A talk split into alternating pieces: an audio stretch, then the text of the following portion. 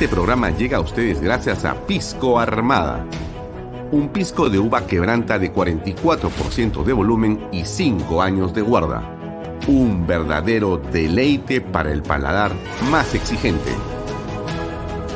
Cómprelo en bodegarras.com y recuerde, tomar bebidas alcohólicas en exceso es dañino.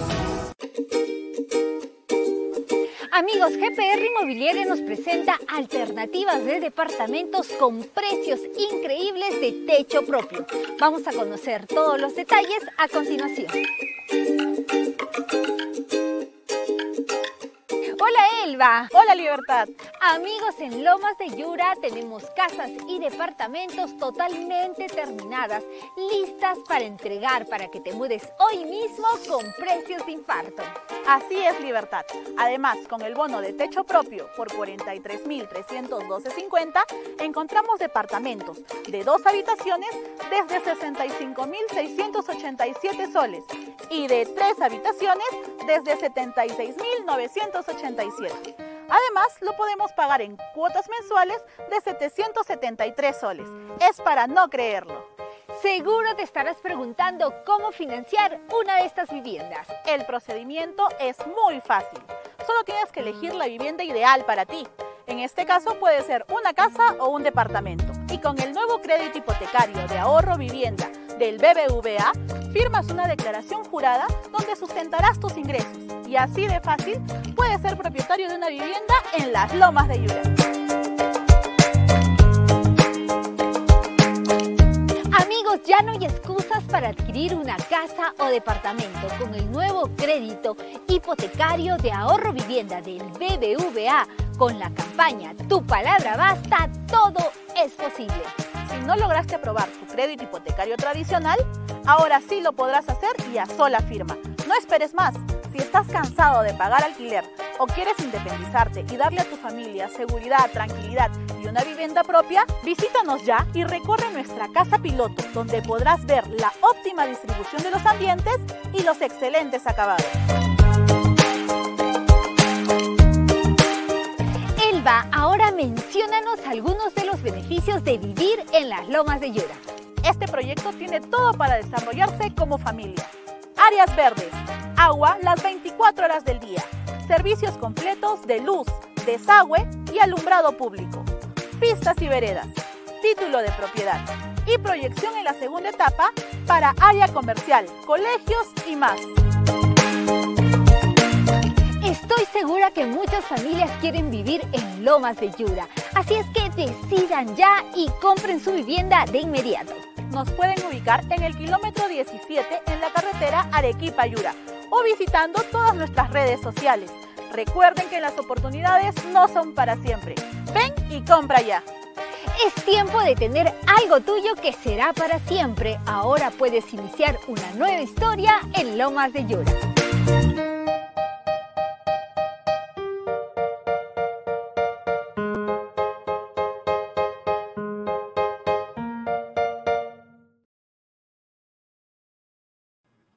Bien amigos, estamos conectados. Sí, efectivamente. Buenas tardes. Son las 6 y 31 de la tarde del día de hoy. Estamos lunes 17 de abril de 2023. Muy buenas tardes. Mi nombre es Alfonso Herrera y estoy como todos los días de lunes a viernes con ustedes en Vaya Talks por Canal B, el canal del Bicentenario. Gracias por estar acompañándonos.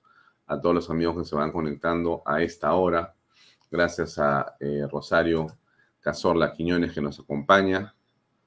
Eh, efectivamente, hoy día se cumplen cuatro años de em, el suicidio de Alan García Pérez, el expresidente de la República, que fue dos veces eh, presidente constitucional de nuestro país y que decidió un día como hoy, hace cuatro años, tomar una decisión fatal por razones que hoy día conversaremos con Jorge el Castillo y escucharemos también algunos otros testimonios con respecto a esto que ocurrió y que fue sin duda un acontecimiento eh, mundial de una eh, enorme, digamos, trascendencia.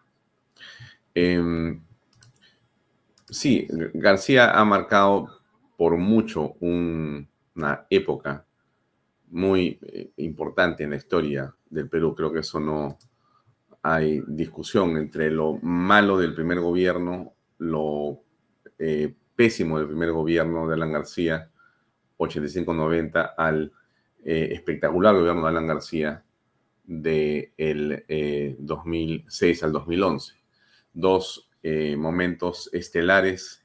Uno, para mostrarnos todo lo que era la improvisación la impericia y la incapacidad de García para poder manejar un Estado, los apetitos despedidos de sus compañeros y demás que se acercaron al gobierno, creando realmente un desastre descomunal, un país realmente con terrorismo y con hiperinflación gigantesca. Eh, García, eh, como ustedes recuerdan, después del eh, autogolpe de Alberto Fujimori, finalmente logró asilarse en la Embajada de Colombia y terminó viviendo en París un buen tiempo. Regresó al Perú, hizo una campaña, quedó a poco de ganar la elección a Toledo en el año 2001 y eh, insistió en el 2006 y ganó la elección democráticamente a Ollanta Humala. Ese gobierno, el segundo gobierno de Alan García, fue uno de los gobiernos más, eh, digamos, interesantes y descollantes en términos eh, opuestos a lo que fue el primero. Mientras el primero fue un rapto de eh, elocuencia y de improvisación, en el segundo gobierno trató de eh, manejar las cosas de otra forma. Mientras el primero hubo una gran corrupción, el segundo trató por todos los medios de contener la corrupción que siempre en el Estado es muy complicada mientras la hiperinflación fue una característica realmente eh, muy, digamos, desagradable y contraria al país eh, del primer gobierno en el segundo, hubo un control férreo a la inflación, no hubo hiperinflación y más bien hubo un crecimiento espectacular durante los cinco años, no obstante la crisis mexicana que tocó en el 2009. Es decir, García en realidad eh, logró eh, hacer, llevar adelante eh, un gobierno realmente eh, muy, muy importante en ese segundo, en ese segundo gobierno, ¿no? En ese segundo gobierno fue realmente impactante. Y bueno, se produjeron las investigaciones que todos conocemos, y hubo sobre él una persecución también, un ensañamiento. Eh, no se le permitió eh, asilarse en Uruguay. Eh, hubo una serie de, digamos,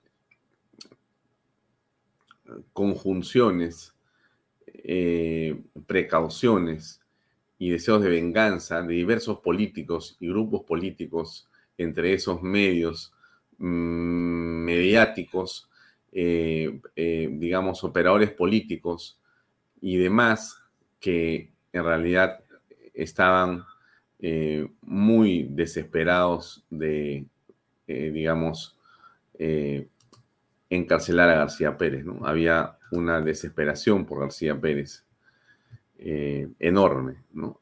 finalmente, toda esta presión sobre García Pérez terminó empujándolo al eh, suicidio. Había sobre él, creo yo, un, eh, una consigna de, eh, no sé si la palabra necesariamente era meterlo preso, pero sí había un deseo de exhibirlo enmarrocado y con su chaleco de detenido, como lo hicieron con Keiko Fujimori, como no lo han hecho con otros políticos después, porque ya el tribunal eh, y la justicia se ha pronunciado sobre este tema, pero en ese momento sí era parte del show.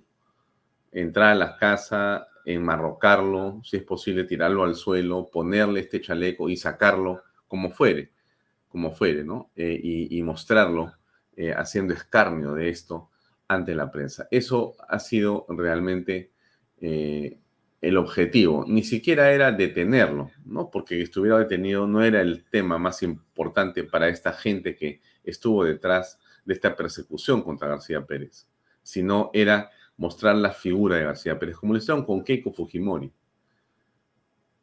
pero en la vida todo da vueltas, ¿no? Vamos a ver qué es lo que pasa. Este es un discurso de García, el famoso discurso eh, de García cuando regresa de Francia, va a la Plaza Martín y, pronuncia un discurso, acá algunos, algunos minutos sobre el mismo.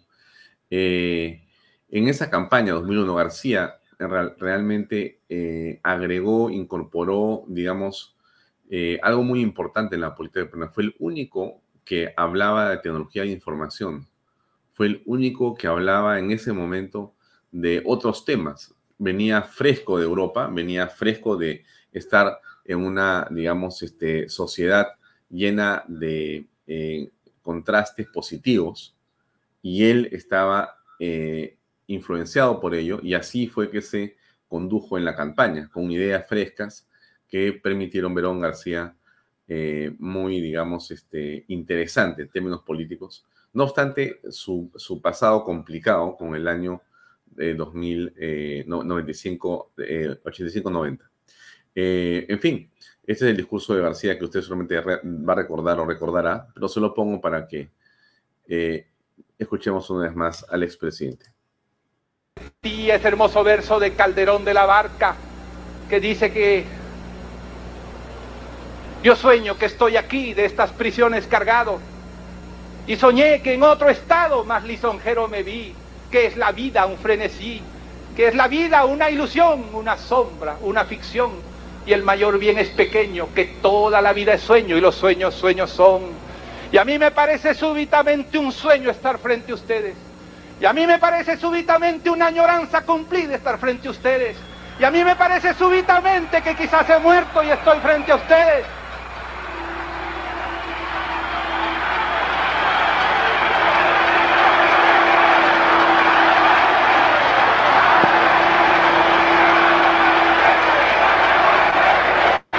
Yo no sé. Yo no sé y no quiero despertar ni odios, ni rencores, ni gritos, ni vejámenes. Perdono a todos los que me gritan, perdono a todos los que me injuriaron, perdono a todos los que me dejaron, los perdono en nombre del Perú. No sé a dónde me conduzca la vida, no sé si me llegue a la muerte, pero aquí estoy entregando todo lo que soy otra vez al servicio de la patria.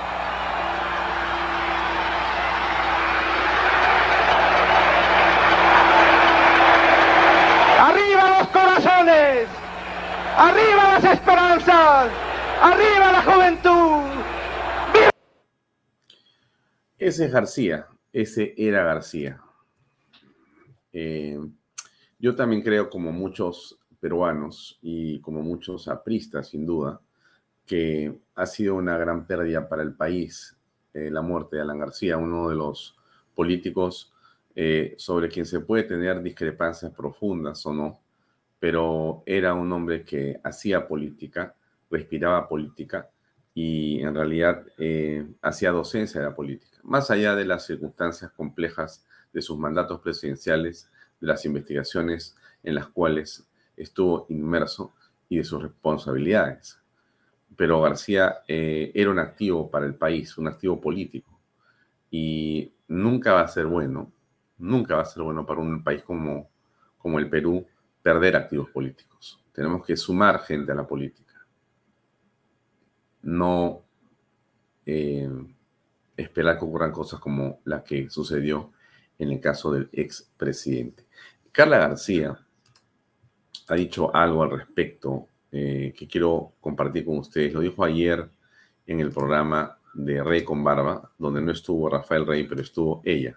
Esto fue lo que dijo el cuarto año de la decisión, la última decisión política de Alan García, el último acto de libertad de Alan García y que, digamos, eh, dio como eh, puso el punto final a una enorme persecución de adversarios mediocres, envidiosos, llenos de rencor y de odio. Mi papá no iba a permitir, eh, no iba a permitir que nadie más terminara con él. Era él el que decidía. Entonces yo no lo puedo llamar un asesinato como dices tú, pero sí fue una persecución orquestada, una persecución que tenía mucho poder detrás, eh, muchísima gente que, que, buscaba verlo enmarrocado, humillado, y así no iban a ver a Alan García. Pero una cosa sí te digo, Alan García era un hombre incapaz de odiar, incapaz de guardar rencor, y que era algo que le criticaban muchos compañeros y ex compañeros, ¿no? ¿Cómo puedes aliarte? ¿Cómo puedes llamar al gobierno a unos caviares que te han insultado? Él era una persona que no guardaba rencores y yo creo que lo que menos querría es ver una hija suya diciendo algún día la sangre de Alan García será vengada, pero sí. pienso, porque no soy boba, que las cosas caen por su propio peso y que llegará el día en que veamos la verdad, que la gente se abra la verdad, que dejen de ser tan incrédulos, tan y que empiecen a darse cuenta de que todo esto fue una, una cosa absolutamente armada que terminó con la, con la pérdida de uno de los más grandes políticos, si no el más grande de este país, que yo con orgullo llamaba mi papá. Sí, coincidimos con Carla en lo que ha dicho. Em, García eh, era una persona muy, muy interesante, muy especial. Insisto en que uno podía discrepar de él, podías eh, decirlo cualquier cosa, pero era muy, muy interesante eh, compartir con él algunas cosas. Quien les habla tuvo la oportunidad de estar invitado por eh, el doctor García algunas veces al Instituto de Gobierno de la Universidad San Martín de Porres. la última conferencia en la que yo estuve presente por invitación del doctor García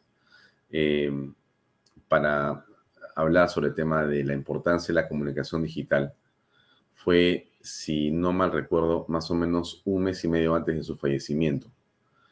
Em, sí, él dirigió esta, esta reunión y tuve la oportunidad de compartirla, eh, si no mal recuerdo, con Víctor Andrés Ponce, con Ricardo Vázquez Cunce y con eh, otro catedrático de enorme importancia también. Y los cuatro conversamos eh, y García fue el que dirigió y, hizo de moderador y de comentador o, comentarista, perdón, de lo que decíamos nosotros en relación a la importancia de la comunicación digital. Muy, muy interesante esa conferencia, estaba llena, por supuesto, el auditorio por, la presencia de García. Eh, y bueno, fue muy interesante, no, no tuve la oportunidad eh, nuevamente de verlo, me enteré de su muerte cuando estaba en Estados Unidos. Y evidentemente, como seguramente mucha gente, se sintió eh, sorprendido por una decisión de esta naturaleza. Pero la historia política es como usted la aprecia, amigo. Es como usted la aprecia. Eh, esa es la política. En el Perú y en el mundo son ups y downs, subidas y bajadas, son momentos y circunstancias complejas y muy difíciles. El ser humano tiene dentro de sí mismo una serie de eh, resortes, eh, pasiones, temores, eh, circunstancias que lo hacen tomar decisiones que podemos a veces no aceptar y ni siquiera comprender, pero que están dentro, sin duda, del libre albedrío, de la decisión personal de cada uno. Difícil los momentos en que vivió el Perú, esas horas tan difíciles, tan complicadas, todo el proceso después de la muerte de García ha sido tremendamente duro para el país también, desde mi punto de vista. Eh, la forma en que fue trasladado a la clínica, a los primeros auxilios, la forma en que eh, se efectuaban unas fotografías de su cadáver sobre eh, la mesa en la que lo estaban auxiliando para revivirlo, las exequias después, la manera en que es llevado a la Casa del Pueblo en el Partido Aprista para rendirle homenaje. Y en general, eh, los discursos que se pronuncian en el aula magna, eh, los discursos eh, sentidos y comprensibles, pero sobre todo profundamente, digamos, representativos y también los lamentables oportunistas que nunca faltan en eventos como este. Finalmente García no está y insistiré en decir claramente que eh, es una pena que un activo político de esa naturaleza no esté en la política peruana. Es una pena. Pero es como es, amigos. La historia del Perú es así y no hay más eh, vuelta que darle. Hoy día vamos a conversar, por si acaso, a las 7 y 25 de la noche con Jorge del Castillo. Jorge del Castillo, como ustedes saben bien, ha sido eh, uno de los hombres más cercanos a García, si no acaso el más cercano a García.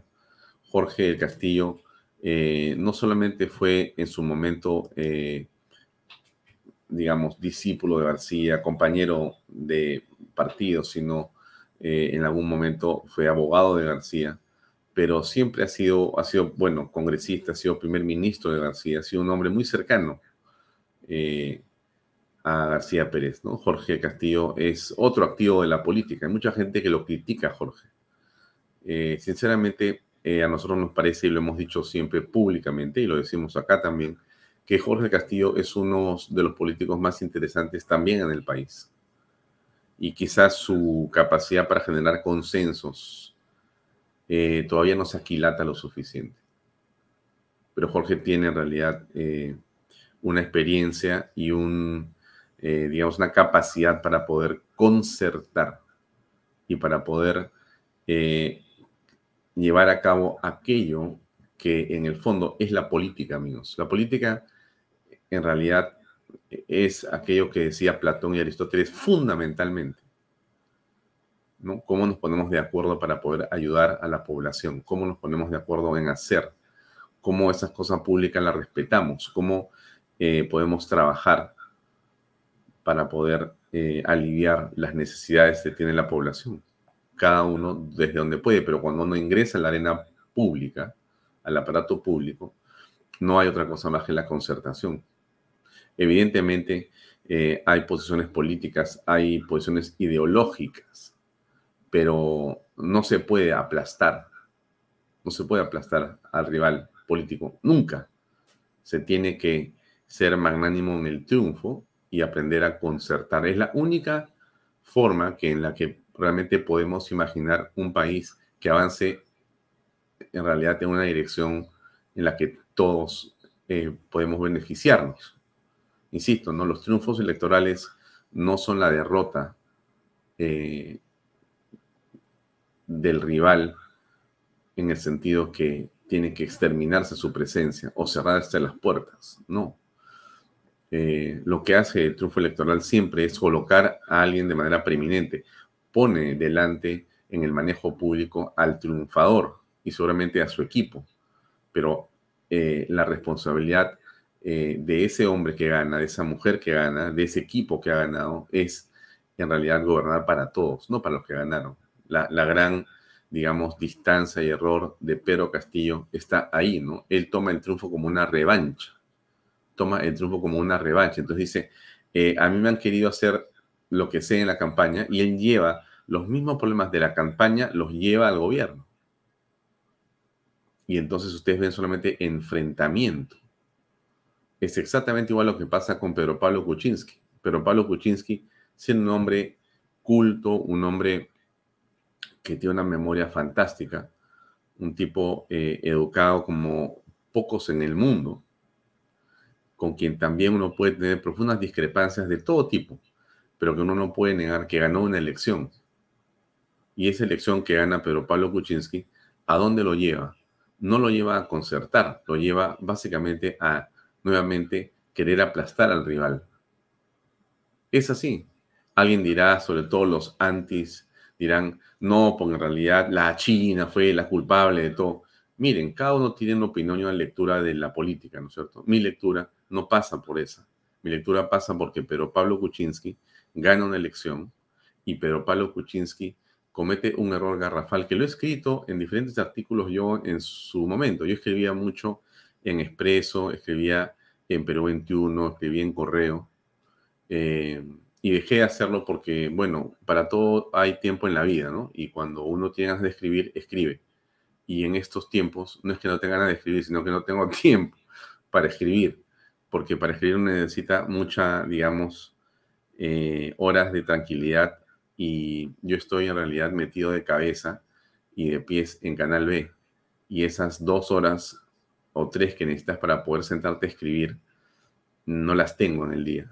Entonces, eh, ese tiempo que me encantaría, les cuento una, una, una confesión. Siempre le digo a mi esposa y a mis hijos que si algo yo quisiera hacer en mi vida, ¿no? Es solo dedicarme a escribir. Me encantaría solamente dedicarme a escribir. Eh, y yo anhelo tener algún día tiempo para estar sentado frente a mi computadora y no tener otra preocupación que poder escribir. ¿no? Que no es una preocupación, realmente, eh, escribir es un placer realmente, es, es una manera en la que uno eh, usa, digamos, los recursos que tiene, llamémoslo intelectuales si usted quiere, pero para, digamos, quienes disfrutan escribiendo como yo, es una especie de, de masaje en el alma, ¿no? Pero entonces regresaba al punto de Pedro Pablo Kuczynski. Entonces, Pedro Pablo, un hombre, y les cuento esto de la historia política porque, bueno, este programa es un programa de análisis político y tenemos que hablar de estas cosas. Pero si no, ¿de qué vamos a hablar? No solamente hablemos de las lluvias que son graves, ni de lo que hace la congresista Jontay o lo que hace tal o cual ministro. Hablemos de lo que es la política para comprender el proceso y tratar en lo posible de no volver a cometer errores. Porque finalmente yo creo que la política debe servir para eso, ¿no? Para no cometer errores. Y entonces yo le decía a usted, eh, en la época Pedro Pablo, Pedro Pablo gana la elección, como usted sabe perfectamente, y esa segunda vuelta, perdóneme usted, esa primera vuelta, esa primera vuelta es una de las primeras vueltas más interesantes e importantes en la historia del Perú en los últimos, creo que 100 años.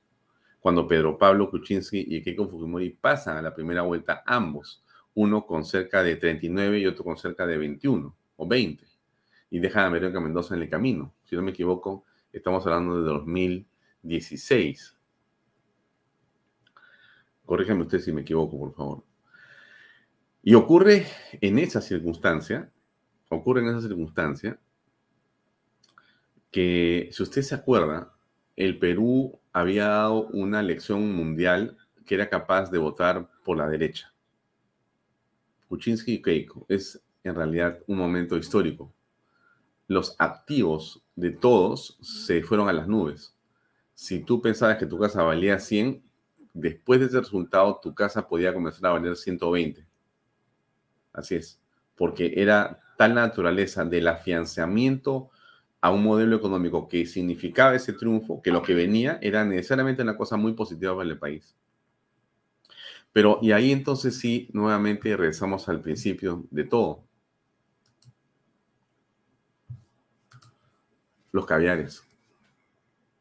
Pero miren, hay, por eso es que a mí me, extraña eh, el caso de Pedro Pablo, ¿no? Porque Pedro Pablo era un hombre culto, pero creo que a pesar de su cultura le veo con el mejor de los ánimos, lo que le voy a decir. ¿eh? Yo he tenido la oportunidad de trabajar con Pedro Pablo y le tengo respeto, a pesar de muchas discrepancias en las que yo eh, claramente eh, he tenido con el equipo que lo rodeaba, ¿no? Y con gente específica que me parecía y me sigue pareciendo realmente moralmente inaceptable en comportamiento. Pero entonces yo decía que Pedro Pablo es un hombre culto, pero en el fondo creo que es un hombre profundamente débil o en todo caso manipulable por ciertas personas. Y yo, en mi impresión de haberlo conocido, comprendí que, que eh, esa campaña del 2016 eh, había sido llevada al límite por la gente que lo rodeaba, porque querían ganar. No era un triunfo ya electoral, era un triunfo que más parecía una especie de maquinaria, ¿no? Que al final terminó siendo eso, ¿no? ¿Dónde están todos? Cada uno se ha disparado por, por donde puede. Pero entonces, ¿qué, ¿cuál es el punto al que me refería con esto, no? Eh, utilizan y entra el caviaraje a apoderarse de la campaña de Pedro Pablo Kuczynski. El mismo caviaraje que había estado con, con Susana eh, Villarán de la Puente, que había medrado, que medraba de la municipalidad, se va con Pedro Pablo Kuczynski. El mismo te cuenten los nombres y las caras. Todo el municipio y la parte política de Villarán de la Puente pasó a trabajar con Pedro Pablo Kuczynski. ¿Y qué es lo que buscaban ellos? Básicamente enfrentarse a Keiko a como lugar para destruirla. El odio, impresionante, impresionante, el, ánimo de hundir a una persona. Ya, insisto, ¿no? Eh, si nosotros creemos que la política genera enemigos, estamos muertos, estimados señores. Tú puedes tener como enemigo a un asesino, ¿no? Pero un político que tiene una posición distinta a la tuya no es un enemigo, es un rival político, pero no puede ser un enemigo. Aquí habían enemistades. Y entonces el equipo caviar que entra con Pedro Pablo Kuczynski a la segunda vuelta del 2016 es el que se apodera completamente de la comunicación política.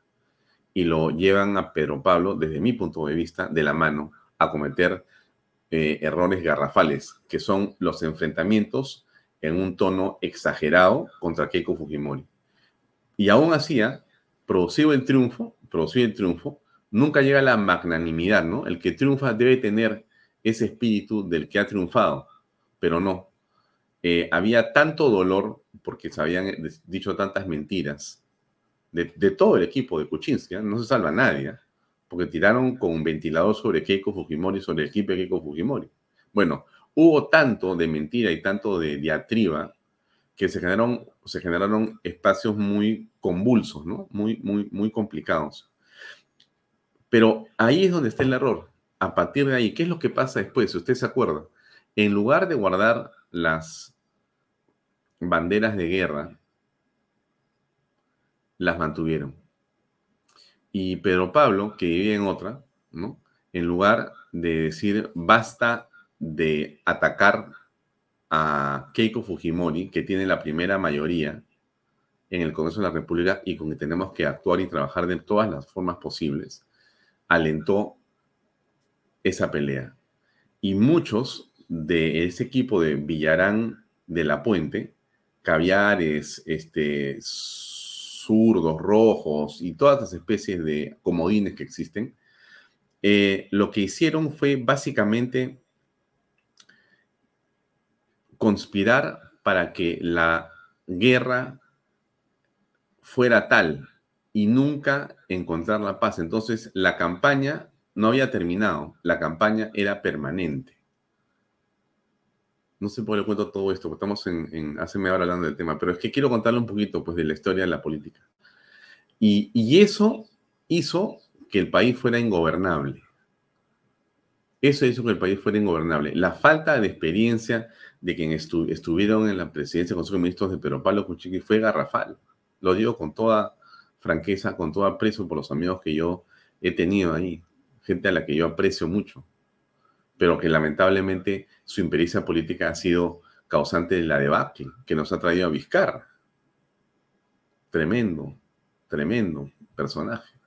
Entonces, entonces eh, ese caviaraje, por eso es que eh, eh, al caviar hay que identificarlo. Usted tiene que darse cuenta quiénes son y encontrar su naturaleza, que es básicamente la naturaleza del odio, de la, del comodín, del vividor del Estado, pero del comodín, ¿no? Del que mete él y su panaca de gente, ¿no? Que han vivido con Toledo, porque muchos caviares han, vienen de la época de Toledo, por supuesto. Con García no pudieron pasar completamente, algunos pasaron piola, pero saltaron a, Humala, estuvieron dando vueltas con Ollanta Humala, y eh, sin duda se acomodaron con Pedro Pablo Cochique, era su oportunidad. Y no estaban con Humala porque Humala, porque estaban ocupados con Villarán.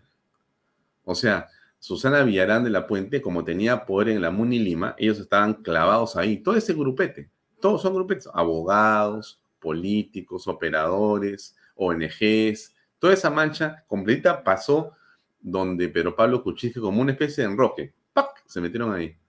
Y han estado presentes ahí. Son los que han, han hecho lo posible por acomodarse con Vizcarra contra Keiko Fujimori. Otra vez. Eh, eso es lo malo del, sentido odiador de la política. Uno no puede tener un sentido odiador de las cosas, Dios mío, no es así.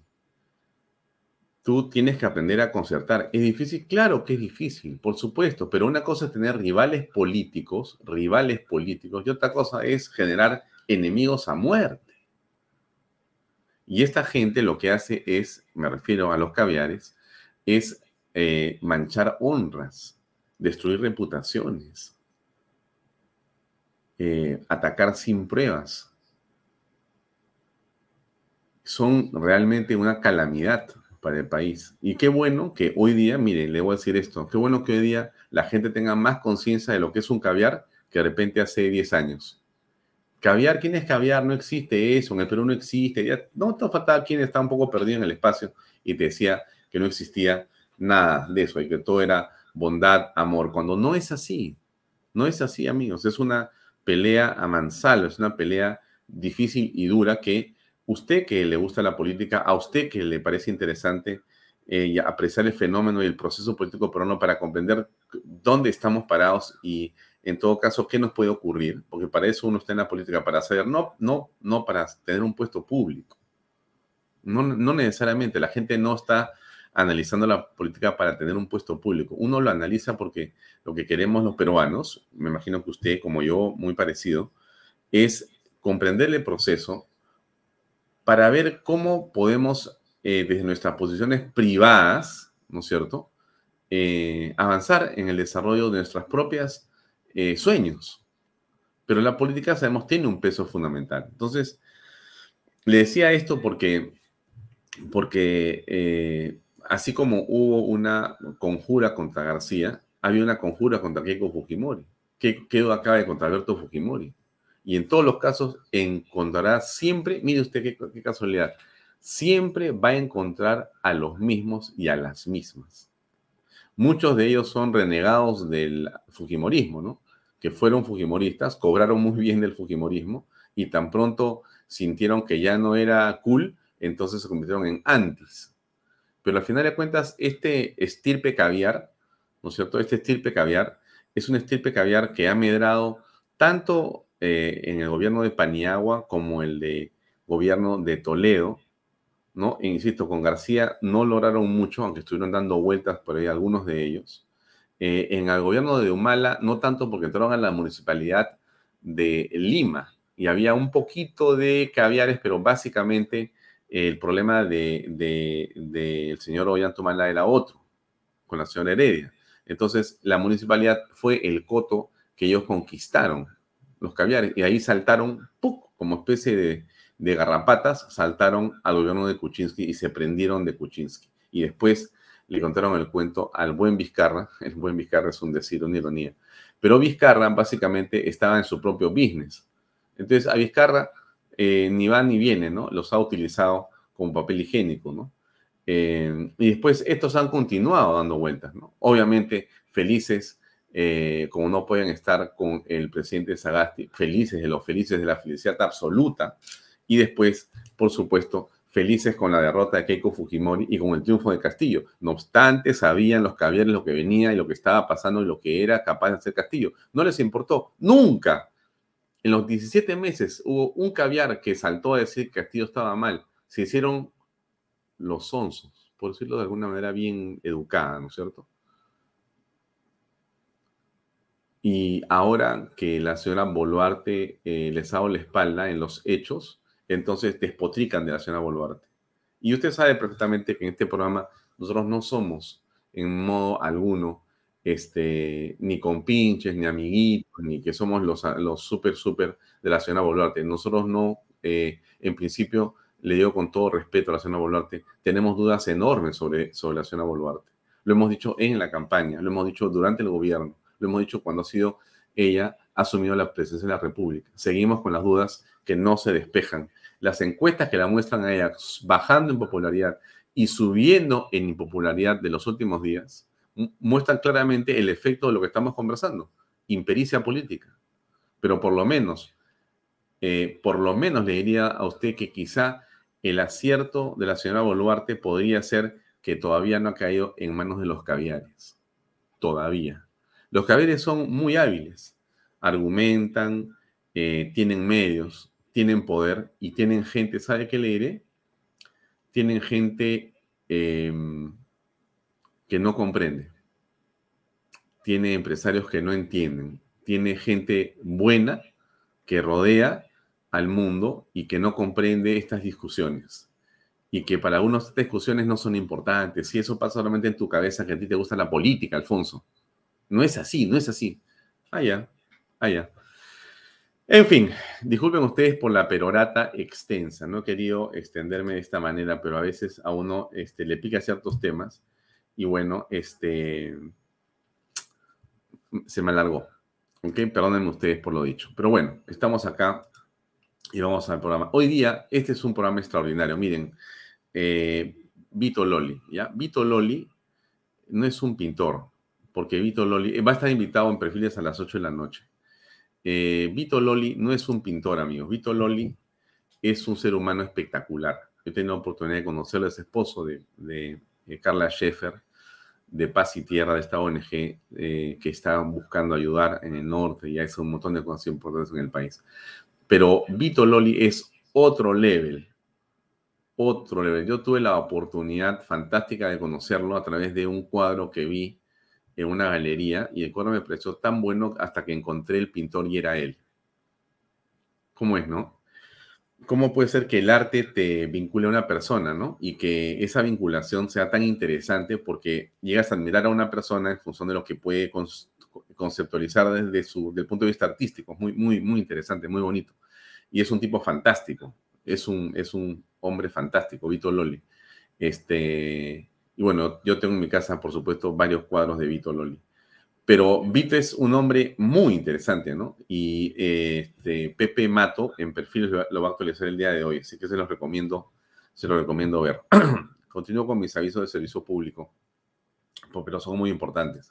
No se olvide de ayudar al padre José Antonio Uren, eh, el arzobispo de Piura, Monseñor Uren, que está haciendo lo posible por ayudar. No, no se olvide de hacerlo, están las cuentas ahí y usted sabe que lo puede hacer permanentemente. Eh, no se olvide que el día 23, domingo 23, de 9 de la mañana a 6 de la tarde o a 4 de la tarde, va a estar este, esta presentación del libro Generación Idiota de Agustín Laje. Se lo recomiendo. Están las entradas. Eh, no se olvide que debe ir para continuar en el mismo esquema de aprender. Y hago de publicidad que sale en el programa, pero se lo pongo otra vez acá. Usted por mil soles mensuales prácticamente puede tener ya una casa propia en Arequipa. En Arequipa, ahí están los teléfonos. Si usted está en Arequipa o en Juliaca puede llamar por teléfono. Esto es en Lomas de Yura. Lomas de Yura que está a 40, no 40, no, 20 minutos del aeropuerto internacional. ¿No es internacional? Sí, sí es internacional. El aeropuerto de Arequipa a 20 minutos, ahí está este, Lomas de Yura. Le recomiendo. Bueno, los pobladores. A ver, ¿qué pasa en, en eh, los desbordes, ¿no? Esto es tremendo. A ver, le muestro unas imágenes acá de esto.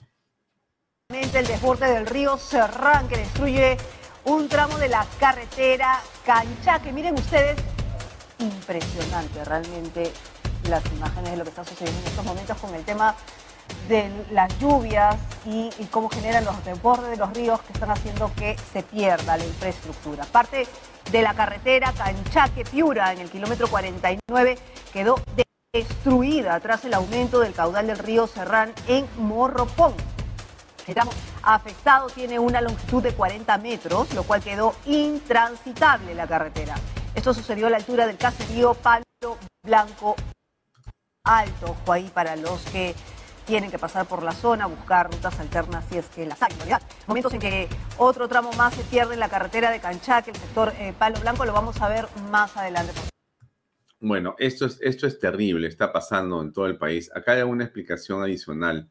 Miren lo que está ocurriendo en otra zona eh, también eh, cercana, porque es Piura, ¿no? Miren ustedes se tengan que abrir prácticamente las compuertas. Y aquí viene lo dramático porque al abrir las compuertas del reservorio de Poechos es por el tema de que está al límite debido a las intensas y persistentes lluvias. Ojo a desbordes en el Bajo Piura. Esta es la situación al día de hoy, 17 de abril, con estas imágenes impresionantes de esta reserva, eh, perdón, de este reservorio de Poechos en el norte del mm tremendo lo que está pasando en el, en el eh, norte del Perú. Este, esta imagen que les muestro a continuación me, la ha enviado eh, el arzobispo de Piura. Miren ustedes, bien delicado el tema.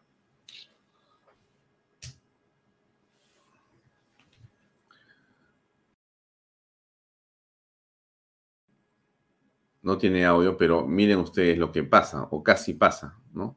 O ocurrió. No tengo idea qué ocurrió con estos hombres. Creo que lograron salvarse. Eh, yo espero que sí. Estoy seguro que han logrado salvarse, pero es una película de terror, realmente. Eh, y bien, lo del norte es terrible. Vamos a hablar ahora, en unos minutos más, con eh, el vicealmirante de la Armada Peruana, eh, presidente de la Asociación de Oficiales Generales y Almirantes del Perú, eh, Javier Bravo Villarán, sobre lo que ha ocurrido en Puno. ¿Qué ha ocurrido en Puno? Déjenme ponerlo de Puno antes de, antes de, porque el tiempo se nos pasa volando y no quiero eh, dejar de mostrarles esto que ha pasado en Puno. Un segundo, por favor. Nos hemos quedado un ratito congelados. ¿Dónde está lo de Puno? Ah, todavía no lo he subido. Deme medio segundo que lo subo. ¿Dónde está? Ah, aquí está lo de Puno. Bueno, sinceramente uno no llega a comprender qué está ocurriendo exactamente. Sí imaginamos, pero necesitamos eh, un poco más de carácter, ¿no? Para poder salir de este problema. Déjenme compartir. Eh, a ver, déjenme antes que nada,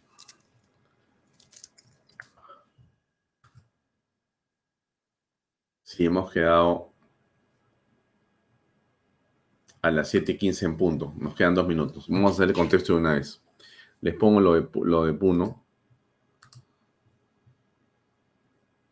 que es esto. En la frontera, en la zona de Saguadero, ocurrió el domingo. Al parecer, eh, la, decisión se está tomando en retirarse por parte de los miembros del ejército, lo que indica los altos mandos, jefes del ejército a esta hora de la mañana, porque la población ya tomó en sus manos la soga de la asta, prácticamente es imposible que lo dejen porque o sea, el ejército va a izar la bandera en el domingo, como lo hacen todas las plazas del Perú, y la población se acerca y no les deja terminar de cantar el himno nacional ni izar la bandera. Es un acto realmente increíble esto.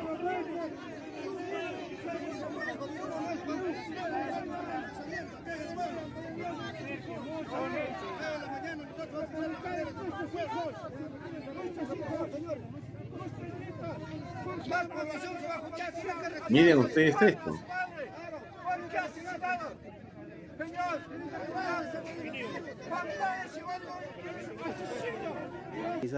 El pabellón nacional. Es lo que han indicado, señoras y señores, es lo que podemos informar nosotros desde la Plaza Mayor de Zaguadero. Se fueron, no hubo, no hubo, no hubo izamiento del pabellón nacional y entonces eh, este es el comunicado de la Asociación de Oficiales Generales y Almirantes del Perú, ADOGEN. Déjenme leer un par de párrafos para que usted tenga el contexto.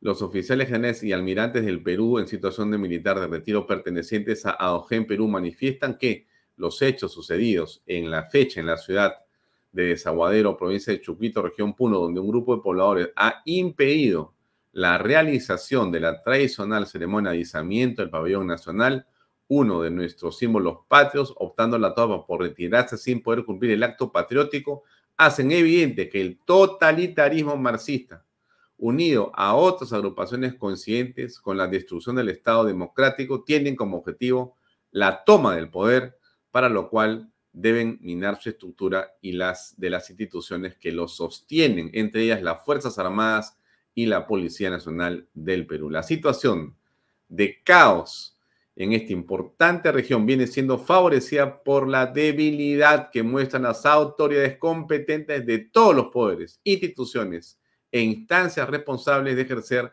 las facultades y obligaciones propias que les confiere la Constitución y las leyes. Un hecho que demuestra lo que ha ocasionado esta línea de conducción del país es que en 201 años de vida republicana, jamás una parte de la población peruana evitó el izamiento del pabellón nacional en la plaza pública un día domingo. Lo ocurrido es gravísimo, pues se viola la constitución política en su artículo 38. Deberes para con la patria. Todos los peruanos tienen el deber de honrar al Perú y de proteger los intereses nacionales indirectamente. El artículo de interés del Estado es uno indivisible, 54, el territorio del Estado es inalienable. Lo ocurrido está en camino de convertirse en una región liberada en Puno. Bueno, terrible, ¿no es cierto? Terrible, terrible, terrible. Entonces, por acá está con nosotros Javier Bravo, que le pediría, por favor, al almirante que prenda su cámara para comenzar a conversar. Si es que me está escuchando, si se puede conectar de una vez con nosotros. Eh, esto es realmente, eh, como le digo yo, muy, pero muy malo eh, para el país muy malo para el país. Me parece que no nos escucha todavía el almirante, pero ya lo hará. Lo dejo ahí hasta que regrese el almirante y conversamos con él. El otro tema es lo que pasa en Guaral. Y bueno, está lo de la congresista eh, también Hontai, que es pero terrible, ¿no? Realmente el Fujimorismo, lo digo con el respeto que merecen eh, todos los partidos políticos y también el Fujimorismo. Eh, no sé cómo deberían hacer para buscar mejor a la gente que llevan al Congreso porque no es el primero, ¿no? Y sinceramente, eh, los personajes que tiene a veces el Fujimorismo cerca son, pero de terror, de terror, ¿ah? y no es un asunto solamente vinculado a Keiko Fujimori, ¿no?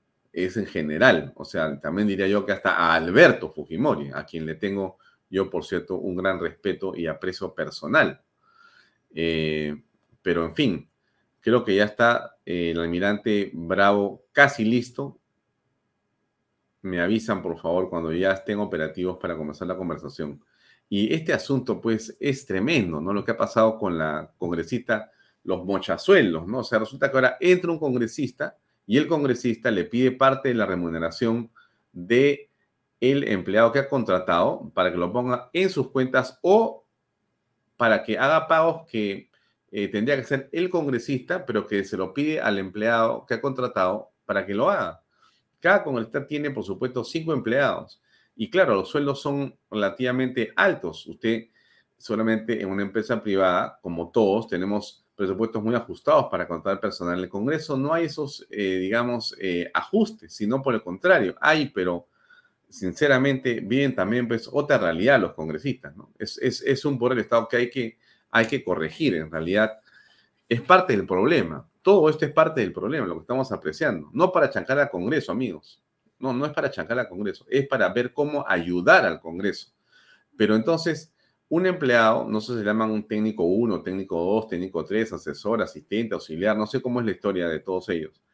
Pero tienen, eh, creo que el, el, que menor gana debe ser 3.500 soles o 4.000 soles o 5.000 soles. Tremendo sueldo y de ahí subes a 5, a 7, a 8, a 9, a 10, a 12, a 15. No sé quiénes tienen 15, creo que son los asesores que tienen maestría, doctorado, no sé cómo es la historia. Pero eso es. Entonces, entonces los congresistas se sienten, algunos, que tienen, por cierto, una visión bastante particular de las cosas, con el derecho de exigirle a las personas que trabajan con ellos que paguen o que les den el sueldo y lo tengan en su cuenta, como hemos visto, o que hagan ellos el pago de ciertos eh, dineros a personas determinadas. Entonces, eso ha ocurrido con este, la congresista Hontai. Hontai, tremendo tema, ¿no? Em, a ver, ¿dónde está este asunto? Aquí está. María Cordero, si no me equivoco. Creo que es ella, ¿no? María Cordero. A ver. Responder la pregunta que Usted nunca ha tenido el sueldo un trabajador o ha pedido viáticos, sueldos, algo, congresista? Quien rehuye las preguntas de punto final es María del Pilar Cordero Jontay. Esta congresista de Fuerza Popular por Tumbes ha ejercido ya el cargo el 2011, también por el Fujimorismo. Porque si no vamos de la mano, coordinadamente, trabajando con nuestro pueblo, no vamos a lograr nada. No podemos esperar que solo el Estado, todos juntos, una política de perfil bajo hoy enfrenta una denuncia muy grave. Es señalada de recortarle el sueldo a por lo menos un trabajador. Pero a diferencia de otros casos, esta vez hay audios más que comprometedores. entonces, no sé.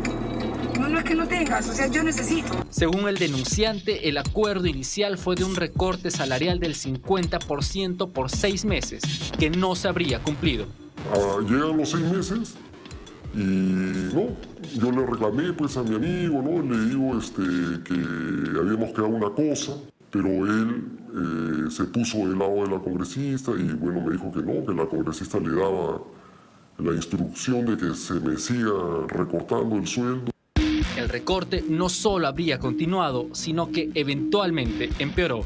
Me aumentaron el porcentaje a 75%, tal manera que yo solamente me quedaba con 2.000 soles y el resto de todos mis ingresos tenía que entregárselos a la congresista. El 9 de noviembre del 2022, el ex trabajador le reclamó a Braden Paredes por la situación. Conversación que fue guardada, al igual que muchas otras. Yo te voy a comentar. La tía no va a dar su caso tercero. Fue con dos lucas y vas a quedarte con dos lucas. Es más, yo voy a hablar con ella. Acuérdate, voy a hablar con ella y decir, no necesitas otra cosa, subió el pay. ¿Y sabes qué me va a contestar? No hace ni mi con toda seguridad me va a decir eso. Yo la conozco como si estuviera hablando con ella. La entrega del gran porcentaje del sueldo no era el único beneficio para la congresista, según el ex trabajador. Terrible, terrible. Realmente esto es pues de última, ¿no? De quinta. ¿Cómo hacen eso los congresistas? Qué cosa tan indefendible, ¿no? ¿Qué dijo Miki Torres, no? Miki Torres es el hijo de un eh, abogado prominente, ¿no? Eh, el doctor Torres Torres Lara, mi profesor en la Universidad de Lima, eh, un hombre con ideas muy claras y parte de, digamos, el grupo de personas que impulsó la Constitución del 93. Y Miguel Torres es abogado también, eh, conocido como Miki Torres. Es una persona de primera, así les digo, de primera. Bueno, ha salido a decir lo, lo que tenía que decir. Nos hemos reunido de emergencia y hemos decidido que se inicia inmediatamente en el partido un proceso disciplinario con miras a la expulsión de esta persona de nuestro partido. En este partido no puede haber espacio para alguien que no tenga sangre en la cara. Mónica, quiero decirlo con clara y rotunda eh, expresión. Una persona que le quita dinero, que le quita parte de su sueldo a un trabajador, no merece ser militante de un partido como Fuerza Popular. Es por eso que eh, te comunico y le comunico a la audiencia que Fuerza Popular, el partido político, ha decidido iniciar inmediatamente y de la manera más rápida posible un proceso a efectos de buscar la mayor sanción. Y esta es la expulsión de la señora Cordero de Fuerza Popular. E invocamos a que la bancada, y estoy seguro que así lo harán, también tomen las medidas del caso para poder sancionar ejemplarmente a este tipo de, actos que el día de hoy han sido develados. Bien, eso es lo que ocurrió en el Congreso. Realmente es un espacio bien complejo, bien difícil. Hay congresistas, voy a insistir en esto, buenos y yo diría que estupendos. Deberían ser reelegidos varios años por su capacidad, por su línea ética y moral, por su compromiso con el país. Y hay otros que deberían ser eh, extirpados del Congreso eh, hoy día mismo y no regresar nunca más a ninguna institución pública. Pero hay pues otorongo, uno come otorongo, se le pasan ahí no sabemos cuántos meses más. Esta junta y con todo lo que hemos escuchado, no tiene defensa, no tiene defensa, pero hay un debido proceso y en fin. Estamos ya con el almirante Bravo, que nos acompaña. Almirante, ¿cómo está usted? Muy buenas tardes, qué gusto verlo. Muy buenas tardes, Alfonso. Muchas gracias por la invitación y un saludo para todos los amigos de Bahía Talks. Gracias, muchas gracias, almirante. Eh, eh, un honor que nos acompañe esta noche. He leído eh, casi todo el comunicado de Adogen que ustedes el día de hoy han publicado. está en pantalla el comunicado, la gente lo puede ver. Hemos visto las imágenes, almirante, de lo ocurrido en Desaguadero en las últimas horas. Yo quería pedirle en primer lugar su opinión al respecto de lo ocurrido en Desaguadero. ¿Cómo esto afecta al país? ¿Qué opinión tienen ustedes?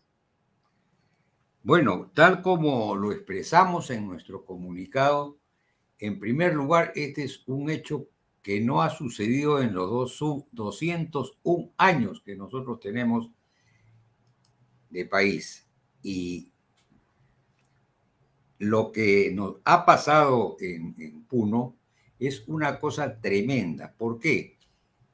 La organización normal de la ceremonia de izados al pabellón es una ceremonia que la auspicia el gobierno local y participan naturalmente la población y las Fuerzas Armadas. Las Fuerzas Armadas normalmente participan con una sección, una banda, el pabellón, etcétera, para hacer la, ceremonia correspondiente. Además de eso, el gobierno local dice quién va a izar el pabellón. O sea, hay todo un procedimiento, un ceremonial, y eso está perfectamente establecido. Lo de ayer en Puno es una cosa que nosotros decimos la población, pero analicemos un poco la población que tiene Puno, que no es exactamente y exclusivamente de, peruanos, también hay de otras nacionalidades, más aún cuando estamos en una zona de frontera. Acá ha habido un agravio a uno de los símbolos patrios.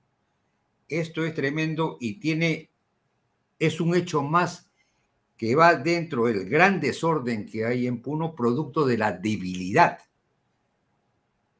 que nosotros apreciamos y opinamos tienen los diferentes niveles de gobierno, empezando por el más alto nivel, cuya, cuyas funciones, cuyas responsabilidades están perfectamente establecidas por la constitución política del Perú. Entonces, esa debilidad que estamos viendo en el, en el manejo del país, hoy día tiene estos resultados. Y como ahí apreciamos, acá hay un camino que se está emprendiendo a lo que ya nosotros hemos usado ese término desde hace, desgraciadamente, desde hace muchos años, lo de la zona liberada. En Puno no solamente ha sucedido esto, en Puno hemos tenido asesinato de, la, de personal de la Policía Nacional. También ha habido el problema de los soldados de las Fuerzas Armadas. El tránsito de los pobladores no es libre. O sea, hay un desgobierno, en una palabra, en esta ciudad, en, en esta área. Entonces, eso es por falta de autoridad y porque si bien están establecidos perfectamente aparte de la Constitución, en una serie de leyes específicas, cómo deben actuar las fuerzas del orden en defensa del Estado. Y hay las diferentes situaciones que hay cuando se está en emergencia y qué sé yo, cuando la policía recibe el apoyo de la Fuerza Armada para actuar, todo eso tiene un procedimiento, pero se ha venido modificando por disposiciones que están muy por debajo de lo que son los dispositivos legales que rigen a una nación seria. Y entonces cuando uno sale de ese marco, vienen los problemas. Ya, pero ¿quién ha hecho esas modificaciones, almirante? Bueno, el gobierno, porque nosotros sabemos perfectamente lo, cómo debe de ir, eh, cuál es la dotación que debe tener el personal de las Fuerzas Armadas cuando va en apoyo de la policía y debe usarlo, ¿no es cierto? Sí. Estas son situaciones eh, anómalas, por poner un nombre, pero ahí hay violencia y no se puede actuar frente a la violencia con escudos, pues. ¿Quién es el responsable político para usted? ¿O la responsable política? El Ejecutivo, el más alto nivel del Ejecutivo. Eh, ¿Habla usted del presidente, la presidenta Boluarte? Sí. ¿El ministro de Defensa? También. Mm. Que son los que dan la, disposición de cómo debe actuar las Fuerzas Armadas. ¿Este comunicado de Adogen a qué hora ha sido emitido? Este eh, comunicado de Adogen, de Adogen Perú ha sido emitido hoy por la mañana. Ya. ¿Ha tenido ¿Perdón? ¿Ha tenido comentarios? Nada. No, hay mucho comentario, por supuesto. Hay comentarios oficialmente en diferentes, en, diferentes chats, por supuesto, ¿no? Ya, oficialmente no. Oficialmente no. Mm. ¿Usted qué va a hacer a continuación? ¿Qué esperan ustedes los oficiales, los marinos? Nosotros vamos a seguir haciendo sentir la voz de la experiencia de los asociados de Adogen, que todos somos del grado de generales y almirantes, que hemos tenido los rangos, los cargos más altos en las Fuerzas Armadas y hemos manejado una época muy difícil, como todos conocemos, la gran mayoría, entre el año 80 y el 2000. Y entonces tenemos experiencia de que hay que actuar porque si no, uno está cediendo espacios y esos espacios son ocupados.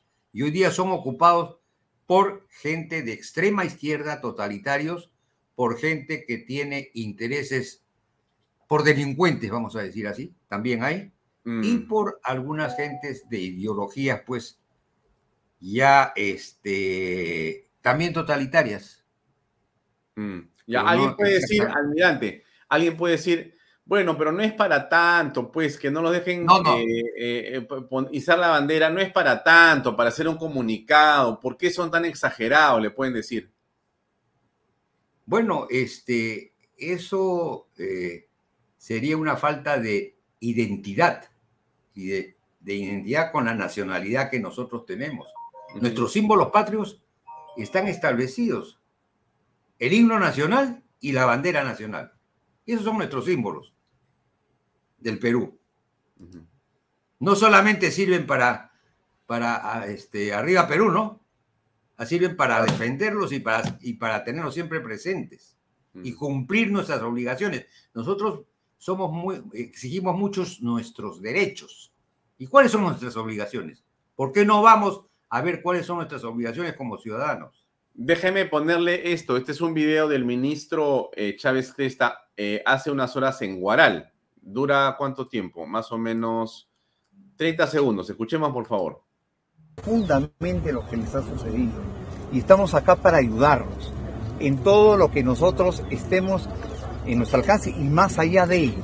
Nuestra prioridad en estos momentos es darle la seguridad a ustedes como población para que estén seguros en este devenir mientras se estabiliza la zona. Entonces, por eso yo quería hablar con todos y decirles y, recibir también sus requerimientos, porque ustedes de repente tienen necesidades. Lo primero que hemos hecho es garantizar la transitabilidad de la zona, o sea, se puede llegar a la zona. El ministro Chávez Cresta eh, aparenta estar trabajando en Guaral, está su equipo de gente, está la maquinaria.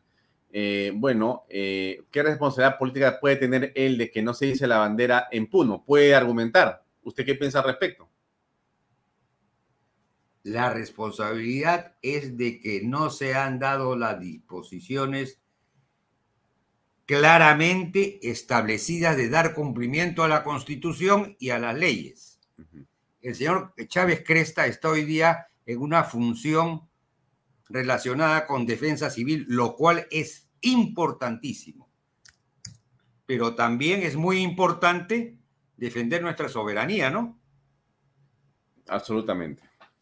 Bien, almirante, se nos acaba el tiempo. Le quiero agradecer eh, mucho, como siempre, y lo invito, lo invito para poder conversar con usted, porque conversar con usted es eh, sinceramente un honor para nosotros y lo invito eh, en una oportunidad próxima.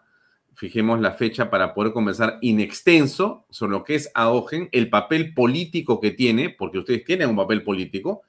¿Cómo ve usted el país y qué pasa con las perspectivas de las Fuerzas Armadas y Policía Nacional en este proceso? ¿Cómo lo va a ver usted? Lo invito a eso Sí. en los próximos días. Con todo gusto, Alfonso, estaré a disposición y quiero ser muy preciso. Nosotros hablamos a nombre de los señores generales y almirantes en situación de retiro, que somos ciudadanos de, con nuestros plenos derechos igual que todos. Gracias. Muy bien, muy bien. Le agradezco mucho. Muy buenas noches. Buenas noches. Bien, amigos, era eh, Javier Bravo Villarán, vicealmirante de la Armada Peruana, presidente de ADOGE en Perú, eh, que es esta asociación de oficiales y almirantes del Perú en situación de retiro. Han hecho un comunicado preciso, directo, político, porque, como dice muy bien, el almirante también tiene derecho a opinar políticamente. ¿Cómo lo tomará esto el gobierno? No sabemos qué va a decir al respecto de lo ocurrido en Desahogo, que no es poca cosa. Bien, siendo las 7:37, es hora de eh, ver la entrevista que hicimos hoy hace un rato con Jorge del Castillo. Va la entrevista y eso es todo por hoy, amigos. Yo me despido de ustedes. Eh, nos vemos mañana a seis y media. El programa nos quedó chico. La hora y media a veces se hace así como una especie de reloj de arena que nos escapa, pero para mí siempre es un gusto enorme tenerlos a ustedes al otro lado y poder eh, sentir su presencia y su compañía. Gracias. Acá viene la entrevista con Jorge Castillo y después se despide el programa y nos vemos ya mañana a las seis y media. Gracias por acompañarme esta noche. Permiso.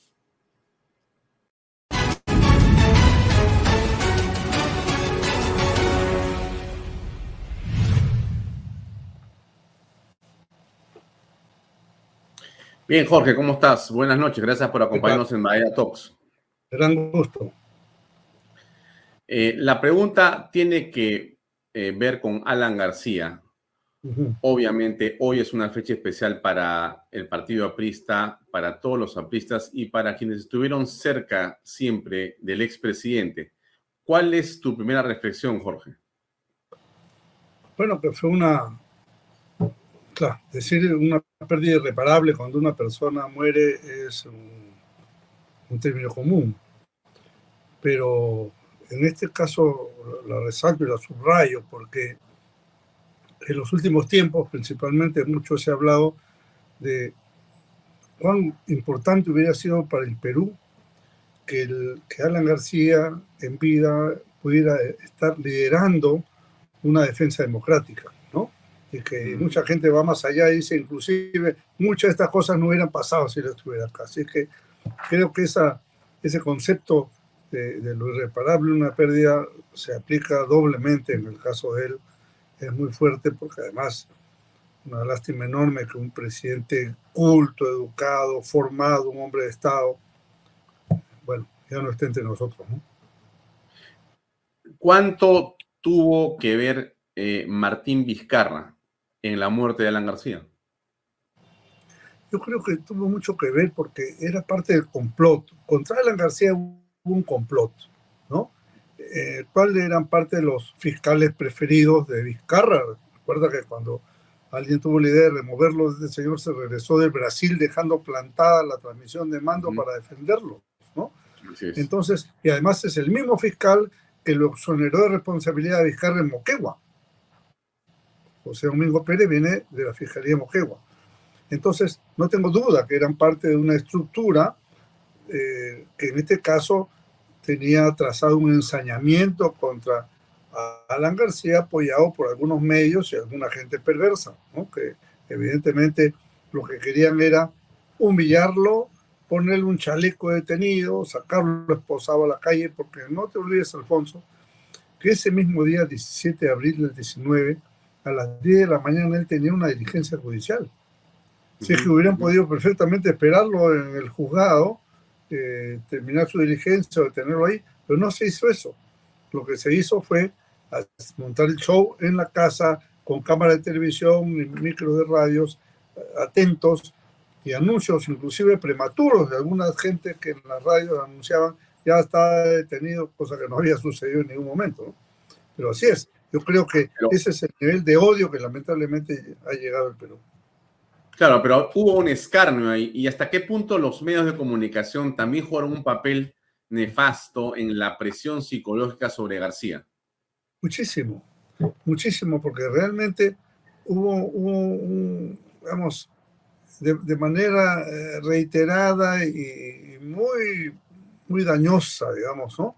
Se presionó sobre él, se le tendió un cerco, él había venido N veces a dar mm. declaraciones, no había ninguna razón.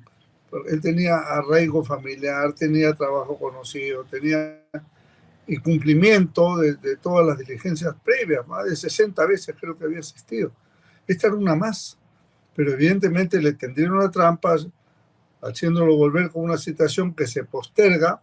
¿Para qué? Para dar tiempo para sacar el impedimento de salir del país. Y con eso cierran el círculo y sucedió lo que sucedió.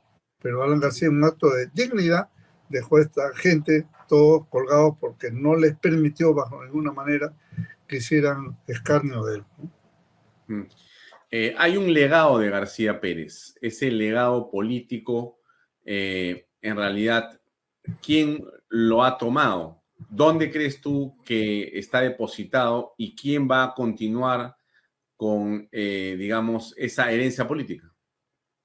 Mira, este es un tema muy complicado porque después de él, el tema ha venido de más a menos y cada vez menos.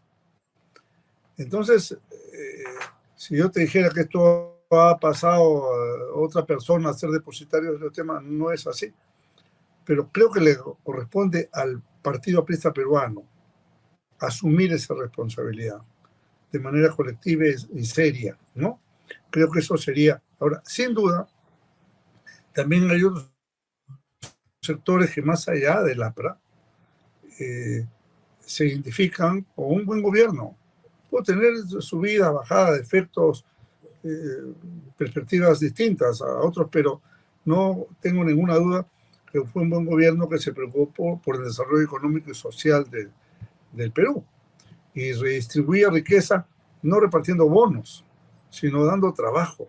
Y no dando trabajo de público, sino dando trabajo a través de la empresa privada que era estimulada por el Estado para avanzar y desarrollarse e invertir, ¿no? Hoy día eso está pulverizado. Yo recuerdo que la inversión privada en nuestro tiempo crecía entre 20 y 25%. Hoy día está en cero.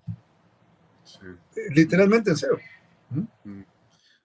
Ahora, eh, como la política es antropomórfica, eh, todos buscan rostros, personalidades específicas. Entonces, la pregunta eh, que te reitero es, bueno, pero ¿quién es el heredero de Alan García? Más allá del partido aprista, pero eso es algo innominado. ¿Quién es el hombre? ¿Quién es la mujer? Mira, yo creo que el partido, ahora que está escrito, tiene que ir a un proceso en el que haya un Congreso Nacional, adecue sus estatutos, y vayamos a elegir una dirigencia nacional ¿no? Eh, de la forma más democrática y transparente posible.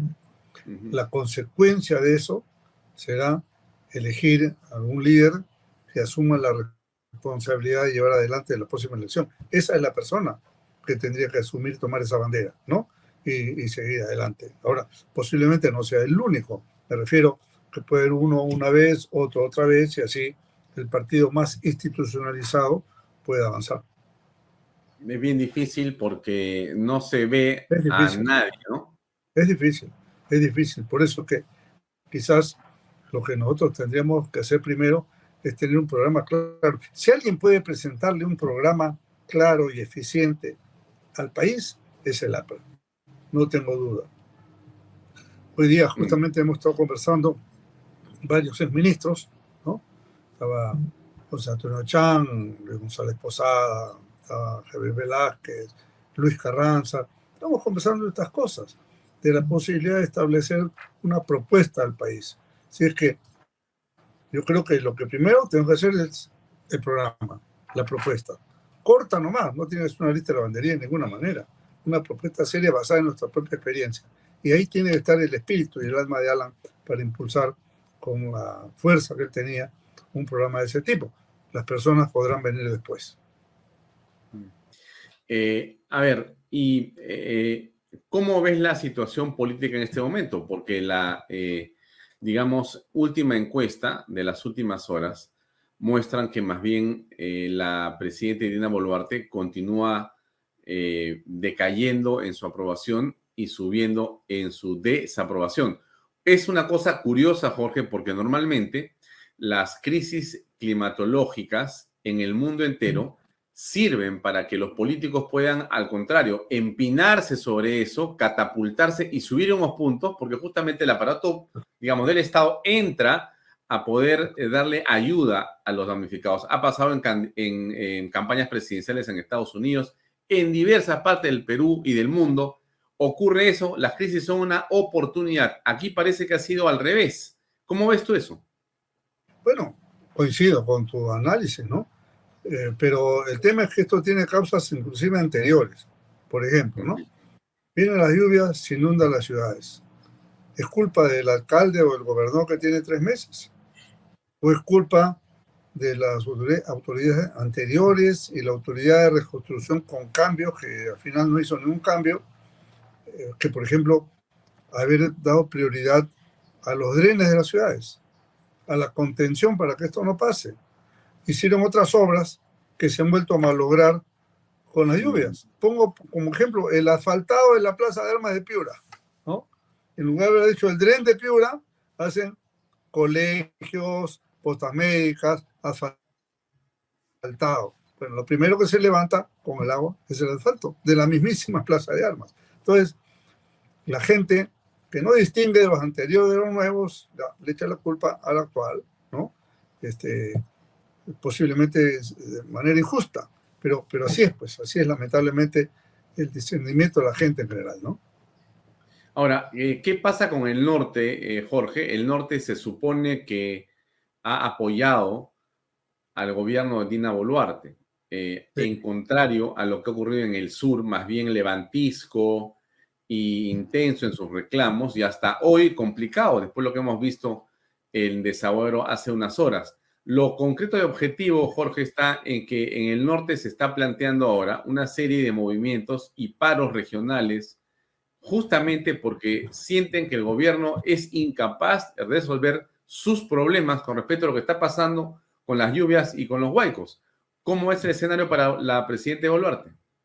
A ver, eh, yo creo que la capacidad de reacción del gobierno no ha sido eficiente. Han ido ministros, van, dan una vuelta, recorren y ya está. Pero lo que pasa es que el daño en el norte es tan grande.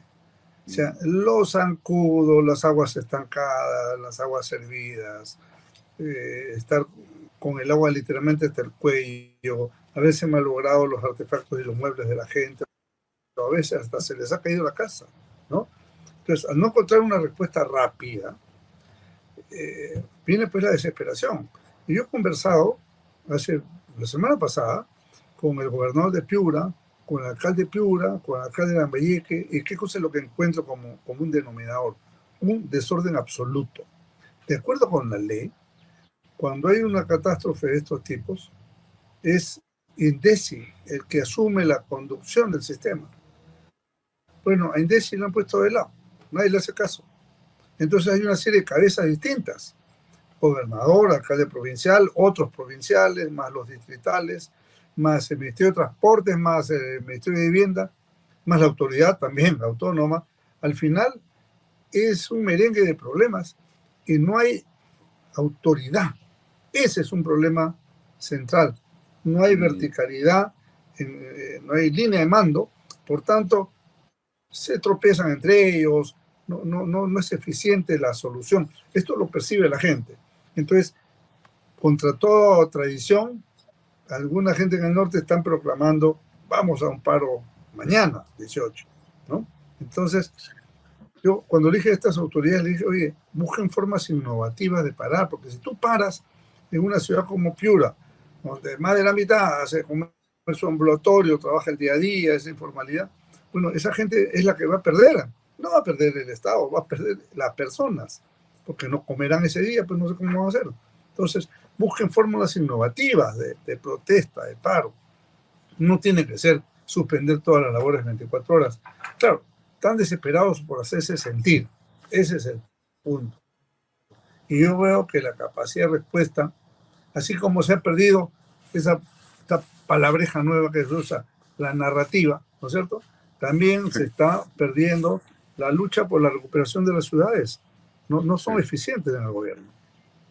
Sí, y más bien lo que ha hecho el primer ministro Otárola es eh, generar una nueva eh, estructura que es esta autoridad para la reconstrucción, pero nacional. Y también ha generado un Consejo de Estado nacional. Eh, bueno, ¿qué te parecen esas, digamos, este, maneras de enfrentar la crisis? Bueno, en primer lugar, que el Consejo de Estado no existe, ¿no? No existe en la ley, me refiero, en la Constitución. no existe, no es vinculante nada de lo que se habla ahí, por supuesto. Claro, no, está, no hay, no hay ni siquiera una resolución ministerial que diga creas el Consejo de Estado. ¿no? Y, segundo, eh, eh, el otro tema es el, desorden. Yo insisto, insisto, hay un enorme desorden que yo no veo cómo se va a resolver, ¿no? No hay una autoridad de mando, creo que ese es el, el problema principal. Además, no es tan cierto que le hayan llegado los millones al norte, porque les han dicho, gasta de tu presupuesto que yo después te voy a devolver. Entonces el despido decía, sí me he gastado 700 mil y me devuelven 100. Entonces, ¿cuál es el negocio? ¿No? Cuando realmente lo que tendría que hacer el Estado es poner recursos gruesos, que los hay, para poder actuar en estas circunstancias. Y entonces, para ir cerrando, eh, Jorge, eh, ¿tú aprecias de parte del gobierno capacidad para poder salir de la crisis momentánea y proyectarse hacia el 2026 haciendo más de lo mismo o qué va a ocurrir? Yo, yo veo incompetencia, sinceramente, incompetencia. Estamos, estamos mejor que lo anterior, ¿no? No, tengo ninguna duda. Ah, el día y la noche. Mm. Pero el día tiene que ser pues más brillante. Entonces, yo creo que no, todavía. Me parece que subsiste la incertidumbre, hay mucha gente incompetente que se ha puesto en los cargos, a veces hay personalismos ¿no? que se notan eh, por un protagonista o por otro, y, y, me parece que falta dónde mando. Ese es un tema fundamental, dónde mando. Si la presidenta Boluarte no se pone en sus 13 para hacer las cosas, esto no va a funcionar. No va a funcionar en eso, no va a funcionar en seguridad ciudadana. Hacer la autoridad ya no del norte, sino nacional, peor pues. Pues si no puede ir con el norte, ¿cómo va a poder lanzar nacional? Entonces pasa a segunda prioridad la emergencia. Aquí lo que tiene que hacer es una autoridad de recuperación, desarrollo, como le quiera llamar, o de la crisis eh, pluvial del norte, o departamento por departamento, si se quiere.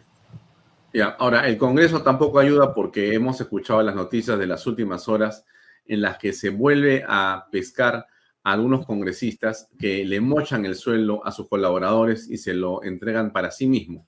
Bueno, eh, ¿qué piensas de esta práctica? Mira, es una mm, práctica delincuencial. Y, y, a esto se agrega el hecho de que hay otros congresistas que no mochan el sueldo si le mochan el presupuesto a municipios y a regiones ofreciendo obras y ganando ellos una buena comisión, arregladas con ministros, por ejemplo los niños, ¿no es cierto? Y otros así, que al final son más de una veintena de personas que están metidas en unas cosas extrañas que tiran al suelo el prestigio de la institución Congreso de la República. Es una lástima porque el Congreso es una institución, una institución necesaria, no es que se pueda prescindir porque hay cuatro bandidos ahí, de ninguna manera. Saquen a los bandidos, pues, porque funcione la comisión de ética, que se les procese judicialmente. ¿Cuál es el problema? Se levanta el fuero del Poder Judicial. ¿Por qué tienen que hacer esta falsa solidaridad y tener ahí a la gente desgastando cada vez más al Congreso sin salida ni soluciones? Bien, eh, entonces la última reflexión eh, sobre Alan García para despedir el programa, despedirte a ti que nos acompaña, Jorge. Este, tú decías, si Alan estuviera, nada de esto hubiera ocurrido. Eh, ¿Tú crees en la, digamos, capacidad que tenía García para poder articular políticamente? ¿Es previsible eso que tú dices? ¿Pudo haber ocurrido una historia distinta para el país con García presente? Sí, primero por la personalidad de él, ¿no? Estoy seguro que además él que tenía tanta identidad con el norte, por ejemplo, ¿no? Hubiera podido tomar violentamente. Segundo, nosotros éramos un equipo afiatado, afiatado. No, no, es que nos conocimos ayer, como parece en los últimos tiempos, ¿no? Gente que no se conoce, la convocan y se está conociendo el día que está juramentando. Nosotros éramos un equipo formado, completamente estable. Al, punto que en el primer año de gobierno, nosotros solamente hicimos un cambio ministerial. Pedro Castillo creo que tuvo 65 ministros en un año. un 90, Ah, 90, sí, sí, 90, 90, 90 han venido hasta ahora. Sí, claro. Entonces, es increíble para que vemos, mira, la seguridad ciudadana, Tremendo problema. ¿Cómo lo puedes resolver con siete ministros y ocho comandantes Se cortó la cámara, creo. A ver, ¿qué Eh, pasó? ¿Estás ahí, Jorge? Sí, sí, acá estoy. acá estoy. La cámara se apagó, me parece. A ver. Ya. Ahí está, ahora sí. Dale, por favor. Estabas comentando lo de los ministros y el desorden que hay. El desorden, el desorden, por ejemplo, te decía la, la- la inseguridad ciudadana que está asolando, asolando al país. Pues yo no veo que haya fuerza para combatirla, ¿no? La gente está esperando mayores decisiones. No pueden ser, inclusive, que extranjeros vienen y nos imponen condiciones a nosotros, ¿no? Y a la propia policía. Y la falta de, y la falta de, eh, vamos a decir, así de poder de mando, de capacidad de mando, de voz de mando, está reflejada en los penosos hechos de desaguadero de ayer. Terrible. Una vergüenza. Es una vergüenza, es una vergüenza en una zona de frontera todavía, ¿no? Y, y- y no solamente eso, no, no veo un policía, ahí en las imágenes por lo menos, no hay un policía, porque el que tendría que haber tratado directamente con esa gente, más que los militares, son los policías. Pero no hay pues un elemento de inteligencia que diga, si vamos a hacer levantamiento de bandera, entonces hay que tener cuidado por tal o cual cosa, ¿no? Cero, Nada. cero precaución. Muy bien. Gracias, Jorge. Muy amable de tu parte. Un gran abrazo. ¿Cómo no? Muchísimas gracias. Hasta luego. Gracias. Buenas noches. Este programa llega a ustedes gracias a Pisco Armada. Un pisco de uva quebranta de 44% de volumen y 5 años de guarda. Un verdadero deleite para el paladar más exigente. Cómprelo en bodegarras.com y recuerde, tomar bebidas alcohólicas en exceso es dañino. Amigos, GPR Inmobiliaria nos presenta alternativas de departamentos con precios increíbles de techo propio. Vamos a conocer todos los detalles a continuación.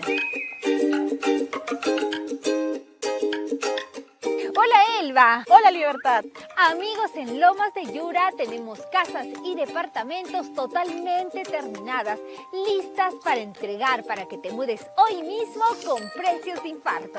Así es, Libertad. Además, con el bono de techo propio por 43.312.50, encontramos departamentos de dos habitaciones desde 65.687 soles y de tres habitaciones desde 76.987. Además, lo podemos pagar en cuotas mensuales de 773 soles. Es para no creerlo. Seguro te estarás preguntando cómo financiar una de estas viviendas. El procedimiento es muy fácil. Solo tienes que elegir la vivienda ideal para ti. En este caso puede ser una casa o un departamento. Y con el nuevo crédito hipotecario de ahorro vivienda del BBVA, firmas una declaración jurada donde sustentarás tus ingresos. Y así de fácil, puedes ser propietario de una vivienda en las lomas de Yura. Amigos, ya no hay excusas para adquirir una casa o departamento con el nuevo crédito hipotecario de ahorro vivienda del BBVA. Con la campaña Tu palabra basta, todo es posible. Si no lograste aprobar tu crédito hipotecario tradicional, ahora sí lo podrás hacer y a sola firma. No esperes más. Si estás cansado de pagar alquiler o quieres independizarte y darle a tu familia seguridad, tranquilidad y una vivienda propia, visítanos ya y recorre nuestra casa piloto, donde podrás ver la óptima distribución de los ambientes y los excelentes acabados. Ahora menciónanos algunos de los beneficios de vivir en las lomas de Yura. Este proyecto tiene todo para desarrollarse como familia. Áreas verdes, agua las 24 horas del día, servicios completos de luz, desagüe y alumbrado público, pistas y veredas, título de propiedad y proyección en la segunda etapa para área comercial, colegios y más. Estoy segura que muchas familias quieren vivir en Lomas de Yura, así es que decidan ya y compren su vivienda de inmediato. Nos pueden ubicar en el kilómetro 17 en la carretera Arequipa-Yura o visitando todas nuestras redes sociales. Recuerden que las oportunidades no son para siempre. Ven y compra ya. Es tiempo de tener algo tuyo que será para siempre. Ahora puedes iniciar una nueva historia en Lomas de Yura.